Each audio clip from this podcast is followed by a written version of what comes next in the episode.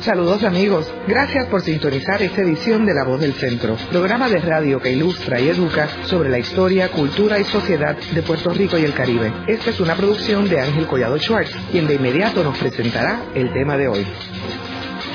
Saludos a todos. El programa de hoy está dedicado a la figura de José de Diego, que es una de las figuras más fascinantes de la política y del orden público en Puerto Rico. Y hoy tenemos con nosotros como invitado al licenciado Eduardo Villanueva Muñoz, quien fue presidente del Colegio de Abogados. Como mencionaba, o sea, aunque José de Diego es una figura bien prominente en nuestra historia, desgraciadamente es muy poco conocida en Puerto Rico. Muchas personas asocian a José de Diego con el expreso José de Diego, con la calle de Diego, con este caserío de Diego. Sin embargo, es una de, nuestras figuras más importantes. Eduardo, me gustaría que hicieras unos comentarios iniciales sobre por qué José de Diego es una figura tan importante en nuestra historia. Bueno, hay muchísimas razones. La más conocida de cualquier puertorriqueño o puertorriqueña promedio era por su calidad como poeta, como escritor. Yo creo que una de las cosas que un poco injustamente nos ha ocurrido con la figura de José de Diego, que también era Toribio, porque nació el 16 de abril, que es dedicado a un santo, Santo Toribio, que se decía que era uno de los que había rescatado parte de la madera de la cruz que se usó para crucificar a Jesús. Por eso es que él era José Toribio. Pues una de las cosas de mayor injusticia ha sido que han limitado la figura de, de Diego a su rol de poeta, que era buenísimo poeta, pero se nos ha enseñado muy poco el de Diego político, el de Diego legislador, y el de Diego genio creativo en todos los órdenes, un hombre renacentista, un hombre que su cultura era tan amplia y su visión de lo que debía ser el Puerto Rico moderno era tan amplia que todavía al día de hoy muchas de las ideas de él están plenamente vigentes. Pero, además de eso, una de las cosas que hacen meritorio que le dediquemos estudio concienzudo a la obra de él es la época que le tocó vivir. Fue una época de mucha desesperanza, de mucha inseguridad del puertorriqueño. Después de la invasión de Estados Unidos, cuando se había logrado la Carta Autonómica, que los puertorriqueños creían que por fin iban a despegar como país, como nación, que iban a poder valerse por sí mismos.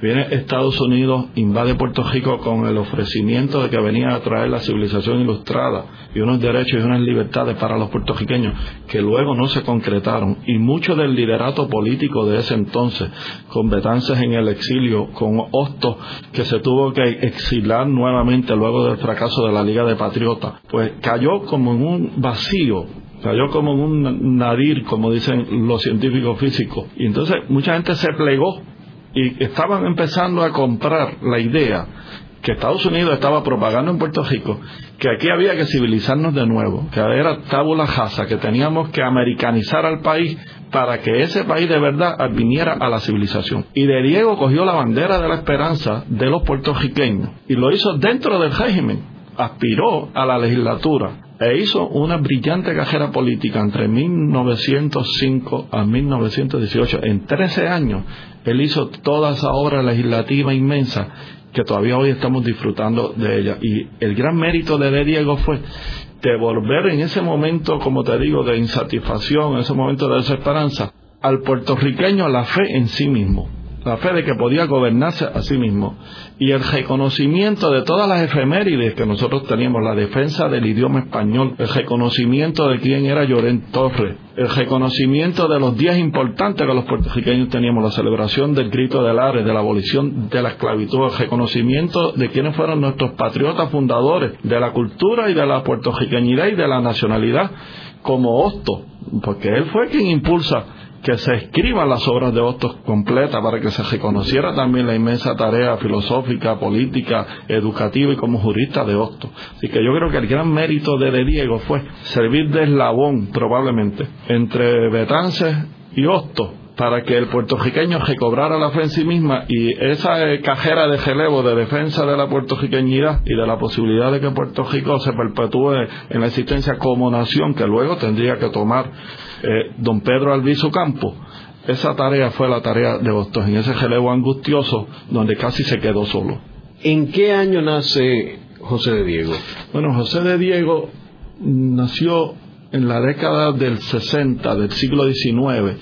Y fíjate que es interesante que hay unos paralelismos entre De Diego y Martí, porque ambos eran poetas, a ambos les gustaba el periodismo, ambos estuvieron presos, ambos fueron abogados, ambos tuvieron en su etapa inicial profundos desengaños amorosos y fueron muy bohemios y ambos luego fueron prácticamente reconocidos como forjadores de las luchas por la libertad de su patria. Y la idea de la Confederación Antillana, que era una idea de Betances y de Martí y de Hosto, de Diego también la mantuvo vivo en los inicios del siglo XX. Tú sabes que José de Diego empieza a estudiar Derecho en España, pero no termina ahí, lo meten a la cárcel por hacer unas críticas contra el régimen español en aquel entonces, y de Diego termina su carrera de Derecho en La Habana, en Cuba. Y él nace en Aguadilla. Sí. Y es hijo de un español. Hijo de un español. Era ateo al principio, después terminó católico. Eh, esas son de las áreas conservadoras de De Diego, porque no hay figuras en, este, puras en blanco y negro. Fíjate, eso es interesante también. De Diego era muy liberal en cuanto al estatus político, en cuanto a la justicia social para el obrero, para los pobres, pero era conservador en otras áreas porque De Diego defendió la pena de muerte y tenía una visión muy tradicional de la mujer, hizo legislación que un poco era sobreprotectora para la mujer porque la entendía como un ser débil. Claro, eso producto de su formación muy arraigada a lo español, porque parte de lo que se puede explicarle por qué esa concepción inicial de que la mujer no tenía unos derechos y tenía que estar subordinada al hombre nos venía mucho del régimen español. Hacemos una breve pausa y luego continuamos con La Voz del Centro por WKQ Radio Reloj.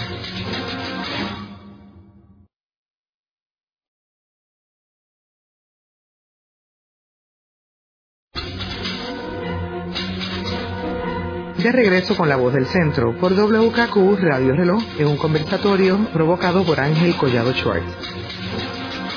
Continuamos con el programa de hoy dedicado a José de Diego, hoy con nuestro invitado, el licenciado Eduardo Villanueva Muñoz, expresidente del Colegio de Abogados. Eduardo, estamos hablando de los antecedentes de José de Diego, quien nace el 16 de abril del 1866 y muere en el 1918, apenas con 52 años de edad. ¿Qué sabemos de estos antecedentes? Estabas hablando de que él había estudiado en España y después en La Habana. ¿Y qué sucede luego? ¿Cuándo se reintegra a Puerto Rico? Bueno, él va a España y como te digo, lo ponen a estudiar en un instituto politécnico porque le reconocían una gran inteligencia desde pequeño. Y allí empieza a mostrar su inclinación por la escritura y por escribir artículos allí en, unos cuantos revistas de España, escribe allí en el Riojano, en el Madrid Cómico, en la Semana Cómica, y un artículo de él en el Progreso le trajo serias dificultades y por eso lo meten en la cárcel. Él cuenta de ese incidente en su obra Rosa Ese libro de Rosa yo te traje una edición aquí, que creo que es la segunda edición de inicios de siglo con las introducciones de él y ahí está su, su poema Última Actio, Último Acto. Entonces, él en España no pudo terminar su, su carrera en Derecho y la termina, como te dije, en la Habana, Cuba. De Diego le pasaba como a Hostos, que la universidad le daba muchos problemas, no por falta de inteligencia, sino al contrario, porque su espíritu era tan libre, tan anárquico, que el, rigor y el conservadurismo de las universidades españolas se le hacían muy estrechos para su espíritu. Como usted sabe también, Hosto no terminó su carrera en, Derecho. De Diego la termina en Cuba, que probablemente fuera otro clima, otro ambiente un poco más abierto, más liberal, y donde el poeta incipiente que había en él y el espíritu libre que había en él se podía manifestar más plenamente. Pero aquí se menciona en la, en la obra de la doctora del maestro Arrigoitía que ya de Diego en el 1887, que si te fijas es bien joven, porque nació en el 66, es decir, a los 23 años, ya tomó parte en la asamblea autonomista que se celebró en Ponce y allí él fue representante del pueblo de Moca. Y esa etapa de Diego como joven participando en la política de Puerto Rico fue sumamente importante porque en Puerto Rico no había un liderato independentista tan fuerte dentro del país. Una de las desgracias que tuvo el líder de la independencia en el siglo XIX es que sus líderes principales tuvieron que exilarse. Luego del grito Telare, pues como usted sabe también la represión aquí fue brutal, metieron en la cárcel a un montón de gente. Betances estaba afuera, Hostos estaba afuera, a Joy Belvin aparentemente lo mataron en Chile. Es decir, y ese vacío, un poco de Diego empieza a llenarlo en esos finales del siglo XIX. Y era mucho más fuerte, yo diría, en ese entonces, porque era como una especie de acomodo con el régimen español, el ideario autonomista que el ideario independentista. Y claro, hablar de autonomismo en los tiempos de España en relación a Puerto Rico y hablar de autonomismo en los tiempos del régimen de Estados Unidos en relación a Puerto Rico es sumamente distinto. Tienen que hacerse unas distinciones, porque España era una confederación y Estados Unidos es una federación. Entonces, concebir el autonomismo dentro de una confederación desde el punto de vista jurídico-político no es lo mismo que concebirlo dentro de una federación. Sería bueno que explicara la diferencia entre confederación y federación. Pues una de las diferencias importantes es que en la confederación se conciben que se unen estados para formar un gobierno más fuerte, pero sin renunciar a su soberanía. Y en la federación, esas que se unen no son exactamente estados políticos. Don Pedro Albizu Campos decía que eran provincias. Y ceden su soberanía al poder central, que es el poder federado. Por eso es que en un poder federado la impresión de que una de las provincias, uno de los componentes de la federación, se le puedan conceder unos poderes soberanos para que tenga una autonomía plena, es una idea contraria casi a la idea de la federación, porque la federación tiende a absorber casi todos los poderes de los que son componentes de ella. En la confederación no, en la confederación se concibe que hay esa sesión temporera de poderes, reservándose siempre el Estado que se confedera la posibilidad de salirse de la confederación. Por eso también se habla de que el derecho a la secesión no es reconocido en la federación, aunque los independentistas puertorriqueños han dicho que si esto fuera un Estado federado alguna vez, nunca se iba a renunciar al derecho a la secesión, porque la independencia como derecho es inalienable, no se le puede quitar a ningún pueblo, pero eso es pura teoría. En realidad en Estados Unidos ninguno de los 50 estados ha intentado la secesión por más nacionalista que se le pueda escribir a esos 50 estados que sean, o como es el caso de Texas, por ejemplo, porque la federación se concibió para que una vez usted entre no salió de O sea que la federación es equivalente a Estados Unidos y la confederación es más cercana a la Unión Europea, por ejemplo. Eso es correcto. Eso es una buena comparación. Entonces, en términos de Diego, ¿cómo es que él hace y cuándo es que él hace su inicio?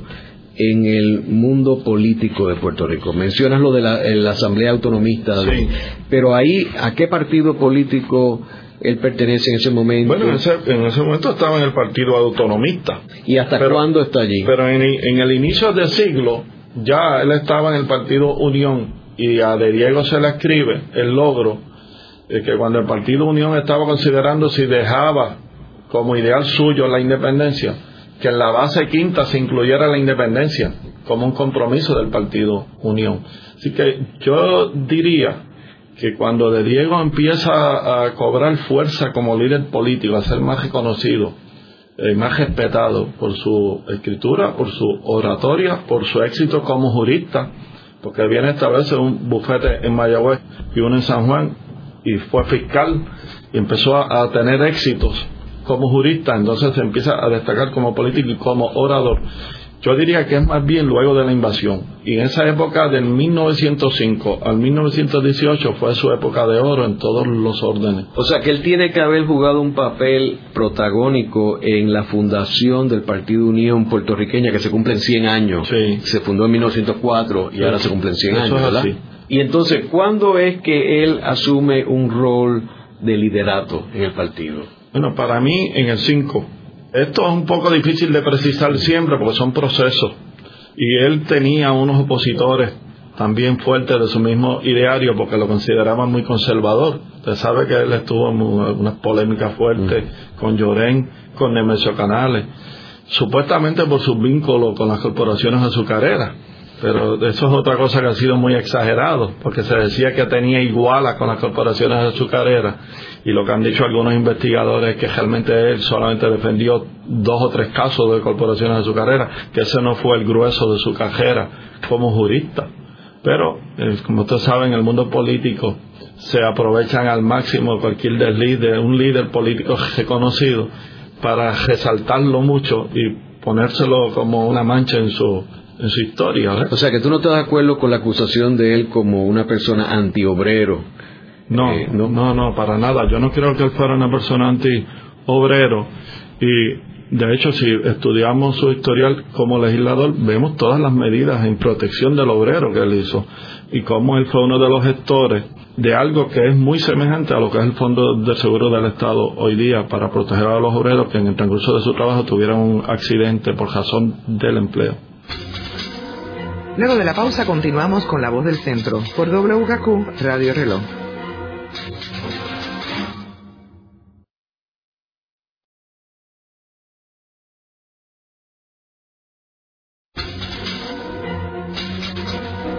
Están escuchando La Voz del Centro por WKQ Radio Reloj. Ahora puede accesar a toda hora y desde todo lugar la colección de programas pasados de La Voz del Centro mediante nuestra nueva página de internet www.vozdelcentro.org.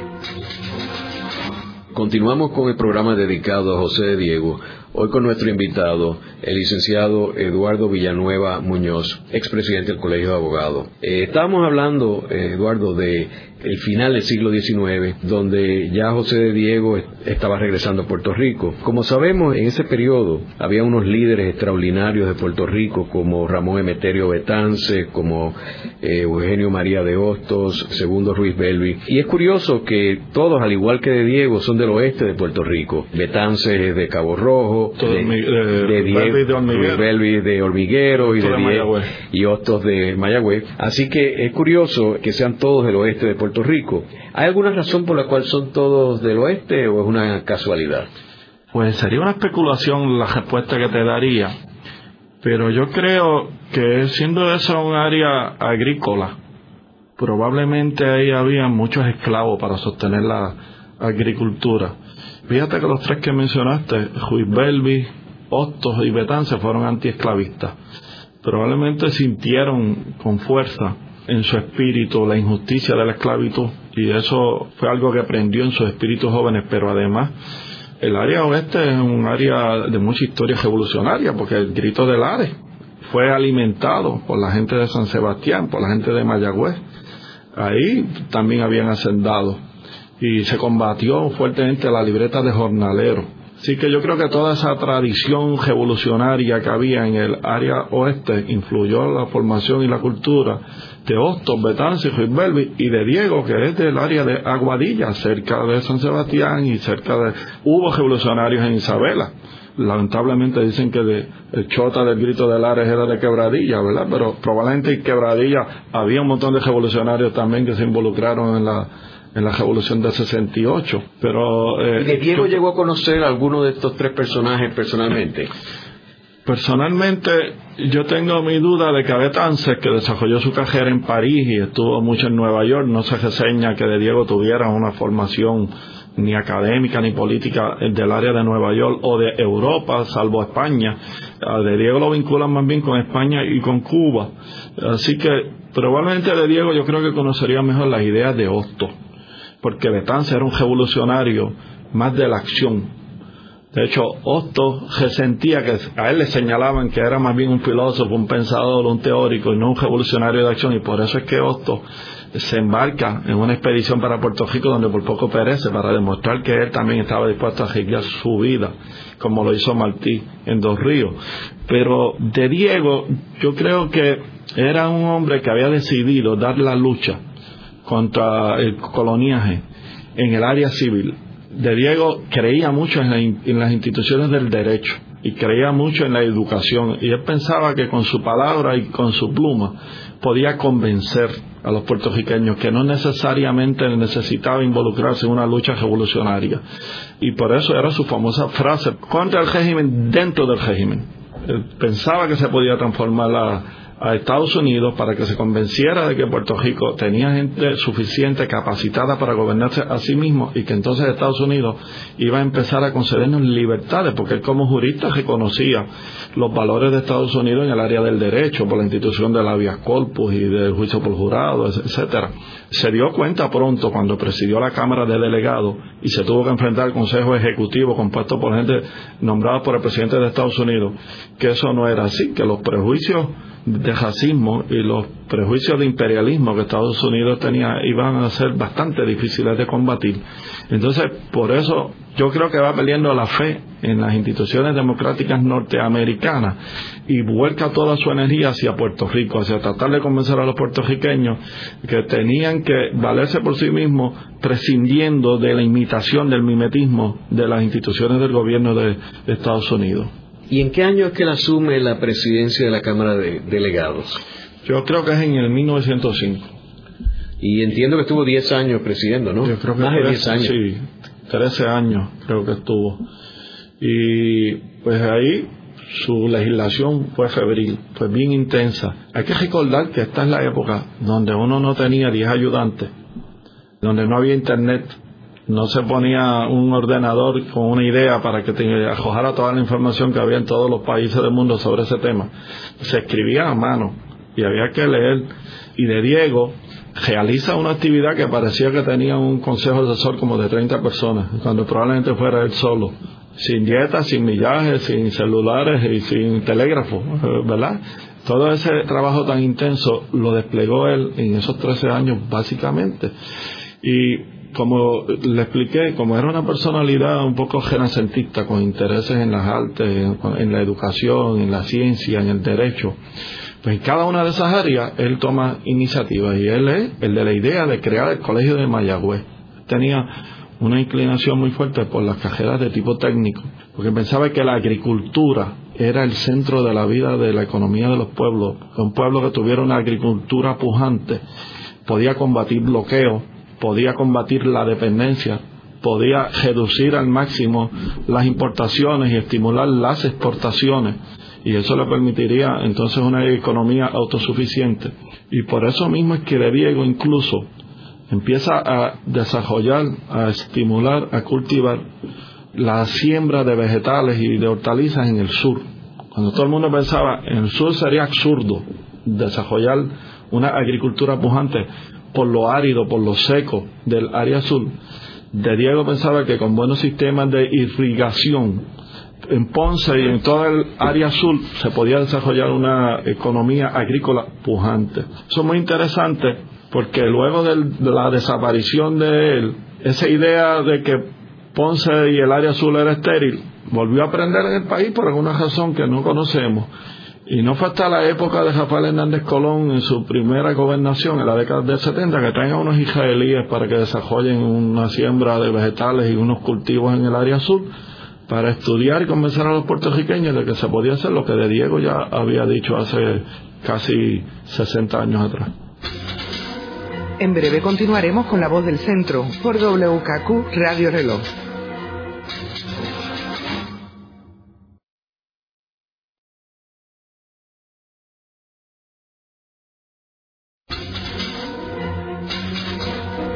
De regreso con la voz del centro, por WKQ Radio Reloj, de vuelta con Ángel Collado Schwartz. Continuamos con el programa dedicado a José de Diego, hoy con nuestro invitado, el licenciado Eduardo Villanueva Muñoz, expresidente del Colegio de Abogados. Quiero volver otra vez al liderato que asumió de Diego con el Partido Unión puertorriqueña, que es curioso que de Diego se convirtió y todavía al día de hoy es el único líder del independentismo que tuvo un gran éxito electoral a nivel que lo llevó a presidir la Cámara de Diputados por más de una década. Ningún otro líder independentista ha tenido esa posición de liderato en un cuerpo legislativo. Dentro de esa década que él estuvo allí dirigiendo el cuerpo legislativo, Eduardo, comentaste ya algunos este, logros de él, como la creación del colegio de Mayagüez de la Universidad de Puerto Rico. ¿Qué otros logros tuvo él? Sí, antes de que hable de los otros logros, me gustaría aventurar una hipótesis de por qué ese éxito legislativo como líder independentista, porque es muy interesante que usted señale eso. Yo creo que se debía a que supo conjugar su lucha por el ideal de la independencia para Puerto Rico con una actividad legislativa que les resolviera problemas prácticos inmediatos a los puertorriqueños. Siendo Puerto Rico una sociedad agrícola, de poca educación, a quien se le había vendido la idea de que por ser un territorio pequeño y de pocos supuestamente recursos naturales también, el puertorriqueño, como te dije, tenía el fatalismo de que pensaba que estaba abocado a la pobreza por siempre, que habíamos nacido para ser pobres y por eso íbamos a necesitar de otro país que nos ayudara siempre. Y de Diego fue entonces identificando áreas de necesidades del pueblo y legislando para llenar esas lagunas, para que el puertorriqueño supiera que aún en las circunstancias difíciles de pobreza en que se vivía y de pocos recursos materiales, todos esos problemas podían ser solucionados con el ingenio de los puertorriqueños y que el legislador, además de defender su ideal de estatus político, tenía que legislar para resolver problemas prácticos. Entonces, pues, en el área educativa fue identificándole los días que debía de recordar y logró que el 22 de abril fuese declarado Día Oficial del Idioma Español. No es que no quisiera que se aprendieran otros idiomas en Puerto Rico. De Diego no tenía problema en que aquí se enseñara inglés o que se enseñara francés, porque él había leído los grandes literatos también en francés. Lo que pasa es que de Diego sabía que la cultura, la personalidad se adquiere por el idioma. Y él pensaba que para que el puertorriqueño no se formara desarraigado de su ser y de su historia y de su idiosincrasia primigenia, que era la hispana, había que fortalecer la enseñanza del idioma español. Y luego se podían aprender todos los idiomas que fueran sin crear conflictos psicológicos de personalidades. Por lo que te dije, porque su concepción era que la personalidad se adquiría por el idioma. También defendió que en Puerto Rico se le permitieran libertades tarifarias. Todavía estamos nosotros peleando con las leyes de cabotaje, ¿verdad? Y con la posibilidad de que nos den unos poderes para proteger algunos productos nuestros y para evitar el dumping aunque ahora, claro, con la globalización de los mercados ha caído bastante en desuso la moda de imponer arbitrios. Ahora lo que se estila es la apertura de todos los mercados, pero en aquella época era muy importante para la economía de los países tener el poder de imponer contribuciones y él fue un gran luchador para que a Puerto Rico se le permitiera eso para proteger su café. Fue un activo precursor también de la educación técnica. Es decir, él no pensaba que todo el mundo aquí tenía que ser abogado o tenía que ser eh, profesor de español o tenía que dedicarse a las artes. Él pensaba que para estimular la economía había que enseñar oficios técnicos en Puerto Rico y por eso su interés en crear las bases de lo que luego vino a ser el Colegio de Mayagüez, que por eso se llama Colegio de Agricultura y Artes Mecánicas en sus inicios. Y también elaboró proyectos de ley para proteger a mujeres y niños de actividades peligrosas en el empleo. Recuerda que todavía a esta altura del siglo XXI hay un montón de países que no tienen legislación para proteger a los niños y hay niños de 12, 13 y 14 años que son explotados. Aquí compramos ropa barata, nosotros, maones, camisas, calzoncillos, brasieres y panties, de países donde los niños son los que elaboran eso y los explotan, trabajan 10 y 12 horas diarias. Pues de Diego desde los inicios del siglo XX quiso evitar que eso pasara, que los niños fueran parte de la mano de obra y fueran súper explotados y con salarios bajos, que no pudieran crecer entonces saludables y no pudieran desarrollar su personalidad estudiando y adquiriendo destrezas que les permitieran ser unos seres completos. Él creó legislación para proteger que a los niños no se les explotaran en el mercado de empleo. Hubo un proyecto de la Cámara, que es el número 2 del año de 1913, que establecía que ninguna mujer estaría obligada a trabajar asalariada por más de ocho horas. Aquí ves una de las cosas que te dije, su conservadurismo, su impresión de que la mujer era débil. Hoy se considera de avanzada que la mujer pueda tener jornadas similares al hombre que pueda trabajar el mismo tiempo que trabaja un hombre, en las mismas tareas que trabaja un hombre y por igual salario que trabaja un hombre. Eso ha sido parte de los avances que la sociedad ha tenido. Pero claro, de Diego como conservador católico que era, pensaba que la mujer era para el hogar y que los niños debían ser criados por sus madres. Y no hay poca polémica sobre ese punto todavía. Todavía hay gente que dice que un niño es mejor educado por una mujer que por un hombre. Yo creo que las teorías pedagógicas modernas han superado eso. Que lo que pasa es que las mujeres son educadas desde niñas para criar. Y a los hombres no se les educa desde niños para criar. Si a los dos en, igualdad de condiciones se les educara, se les formara para ser modelos de crianza con sus hijos, pues da lo mismo que un niño sea educado por un hombre o por una mujer, porque la buena educación no es sexista. Pero de Diego hay que, hay que reconocer, ¿verdad?, sus limitaciones por su formación ideológica y por venir de una familia que era de clase alta para las familias que había en ese entonces, pensaba que a la mujer había que protegerla. Eduardo, y a De Diego se le conoce como el caballero de la raza. ¿Por qué se le conoce como el caballero de la raza? Pues porque precisamente fue un profundo defensor del concepto de la raza hispana, que dicho sea de paso, Alviso también, por eso el famoso discurso de Alviso sobre la raza. De Diego pensaba que Puerto Rico había logrado una conjunción, una fusión de razas que era casi perfecta. Por la influencia de España, por la influencia de los africanos y por la influencia de los taínos. Y que de ahí había salido una síntesis que no era ni taíno, ni africano, ni español, que era puertorriqueño. Y que todos los rasgos que el puertorriqueño tenía le venían de esa síntesis de raza. Y él pensaba que lo que muchos países habían tenido que hacer mediante guerras, que era eliminar el discrimen racial, mediante violencia, mediante derramamiento de sangre, eh, mediante largas batallas en los tribunales, Puerto Rico lo había hecho por razón de su historia, de su historia natural, que para desarrollar una economía los españoles fundamentalmente minera y agrícola, habían traído aquí a los africanos luego de que terminaron a los indios. Y todo lo que adquirimos en términos de la música, de los taínos y de los africanos, y en términos de los deportes, y en términos de los mitos religiosos, habían conjugado un ser superior, superior incluso a algunas culturas europeas y por cierto, a la cultura norteamericana. Y esa visión la defendía de Diego para elevar la autoestima del puertorriqueño, para que los puertorriqueños se sintieran como una raza especial. Por eso es que Alviso era tan dieguista. Y por eso es bien interesante, como te digo, la influencia que tuvo de Diego en Alviso y Alviso en de Diego. Fíjate que de Diego estaba a favor de la pena de muerte. Y sin embargo, cuando oye a Alviso a los 15 años de edad ganar un debate defendiendo la idea contra la pena de muerte, de Diego le escribe a las autoridades de Ponce, le dice, ustedes tienen un niño ahí que es una promesa, deben hacer algo por ayudarlo para que se pueda ir a estudiar.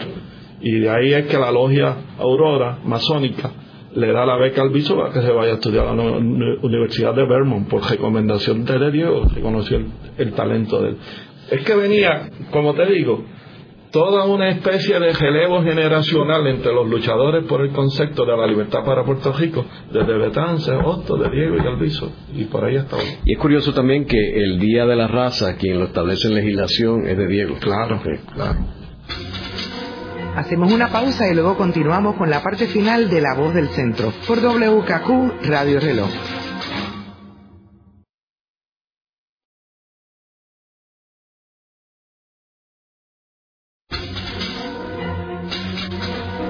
Están escuchando La Voz del Centro por WKQ Radio Reloj. Le invitamos a visitarnos a nuestra nueva página web donde encontrará la colección de los programas pasados y también por donde puede hacernos llegar un mensaje con sus comentarios y sugerencias a este programa. Busque en la red www.vozdelcentro.org. De regreso a esta interesante discusión con Ángel Collado Schwartz.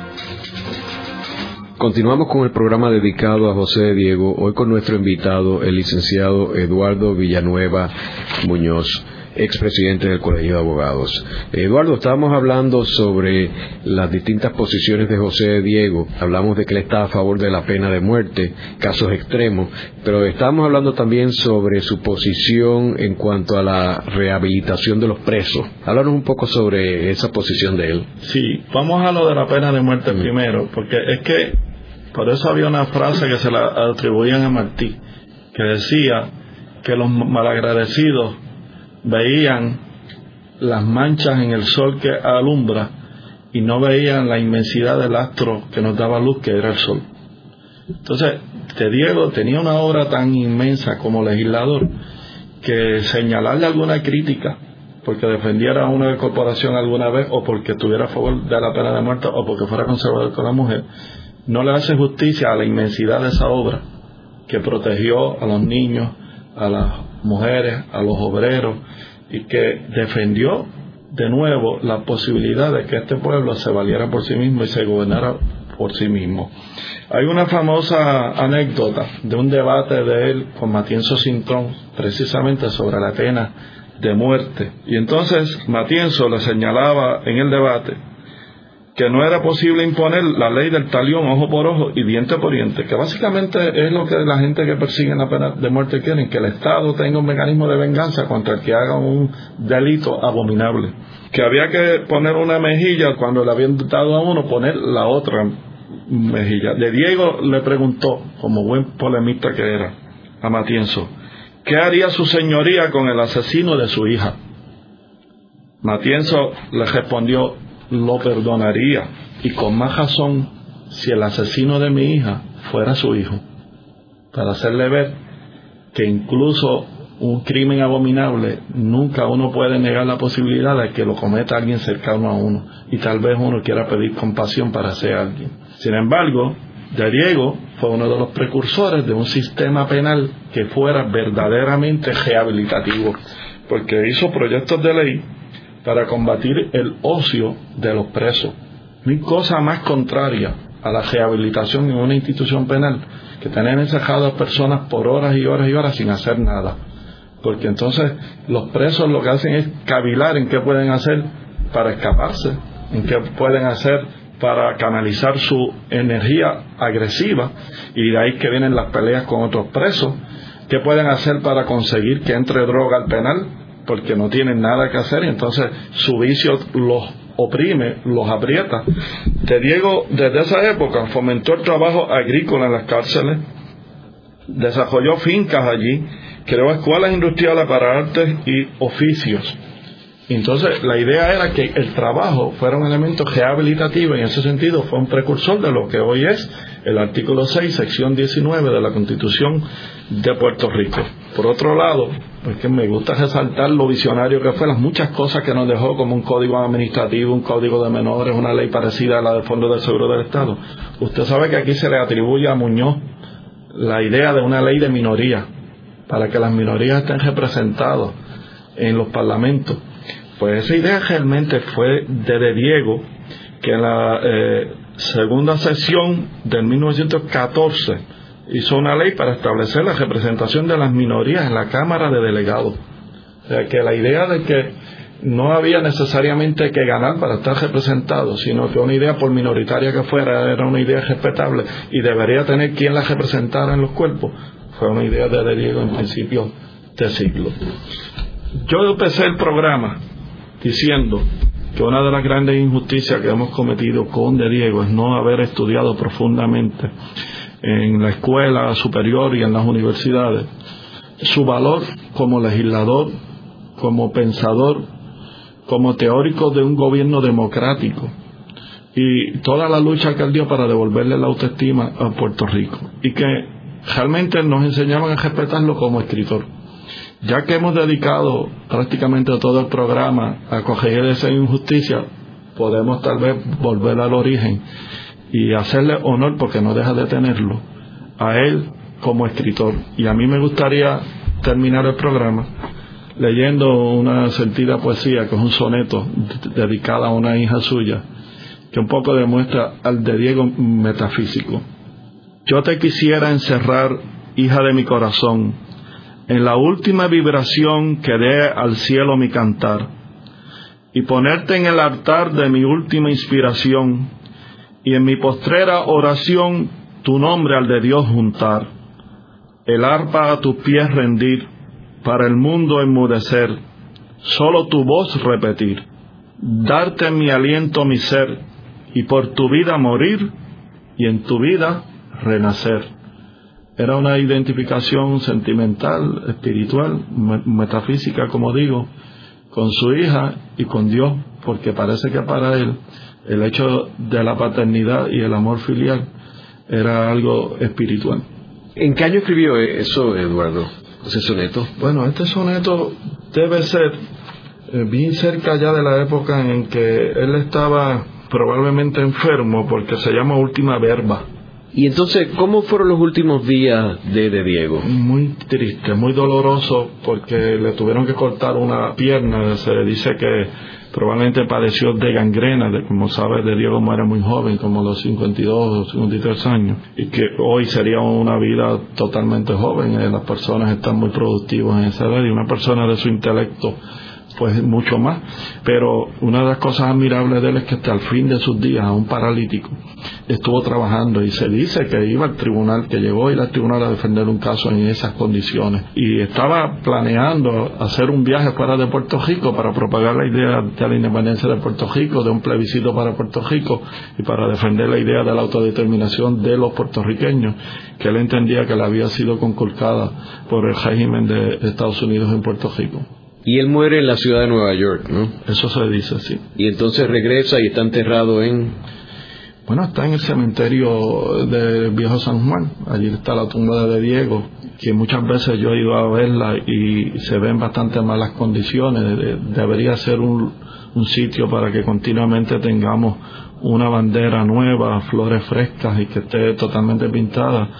Aquí no debe de haber una necrofilia, aquí no es mantener un culto a los muertos lo que yo creo es que los estudiantes puertorriqueños deben saber allí que muchos de sus grandes hombres que le dieron toda su vida y todo lo mejor de su pensamiento a su patria, sus gestos reposan allí, pero su pensamiento tendría que estar vivo y tendría que estar activo en nuestras universidades y tendría que estar activo en el compromiso de los legisladores de Puerto Rico ahora y sus estilos de respeto al adversario y su dedicación al servicio público debería estar vivo también en la sociedad civil puertorriqueña.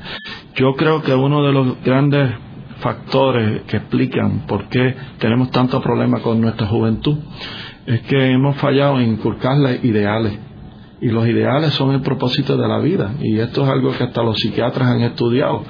Porque esa es la teoría de Víctor Frank, que si uno vive sin saber para qué, uno no puede entender el por qué le pasan las cosas a uno, el por qué el sufrimiento, el por qué tiene que pasar por etapas difíciles. Pues de igual manera nuestros jóvenes, si tuvieran ideales, si conocieran nuestras grandes figuras como la de, Diego, probablemente no caerían en las debilidades, en los vicios y no tendrían la desesperanza y la pobreza de espíritu que muchos de nuestros jóvenes tienen hoy día. Por eso es que es importante, no por necrofilia, sino por el valor histórico y ejemplar que tienen esas vidas, que las estudiemos, que las conozcamos y yo creo que es una de las grandes aportaciones que su programa está haciendo al pueblo nuestro. Muchas gracias. En el programa de hoy hemos discutido la figura de José de Diego, un patriota, un poeta, un orador extraordinario, un legislador visionario, verdadero modelo para los legisladores en nuestro tiempo. En la dirección técnica estuvo Ezequiel Cabán. En la producción, Nidia Suárez. Les hablaron Ángel Collado Schwartz e Isabel Pichardo Maldonado. Les invitamos a sintonizarnos la próxima semana a la misma hora en La Voz del Centro por WKQ Radio Reloj.